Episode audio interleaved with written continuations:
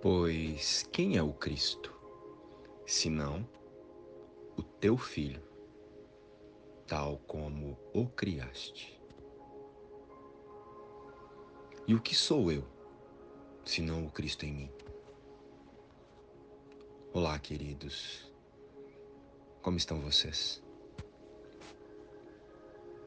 Irmãos, para mantermos as emoções negativas, nós precisamos alimentá-las com os nossos próprios pensamentos.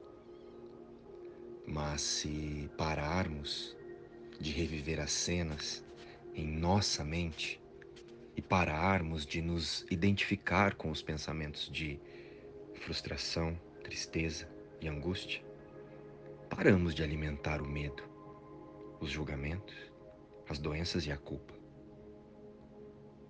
Contudo, se a raiva a tristeza e a angústia ou alguma outra sensação permanecer, não vamos mais rejeitá-las ou negá-las.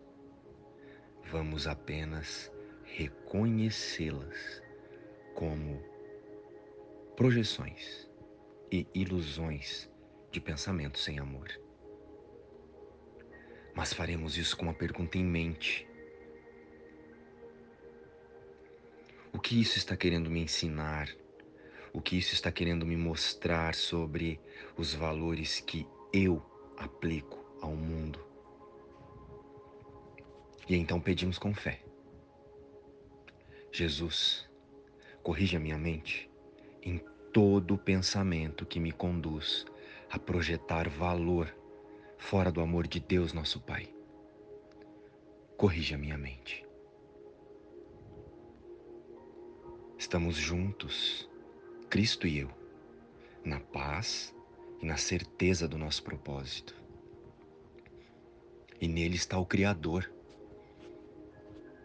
Como o Criador está em mim.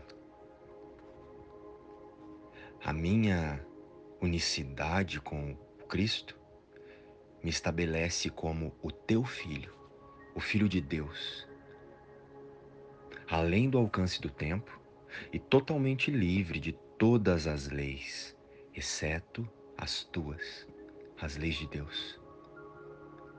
Não tenho outro ser senão o Cristo em mim. Não tenho outro propósito senão o dele.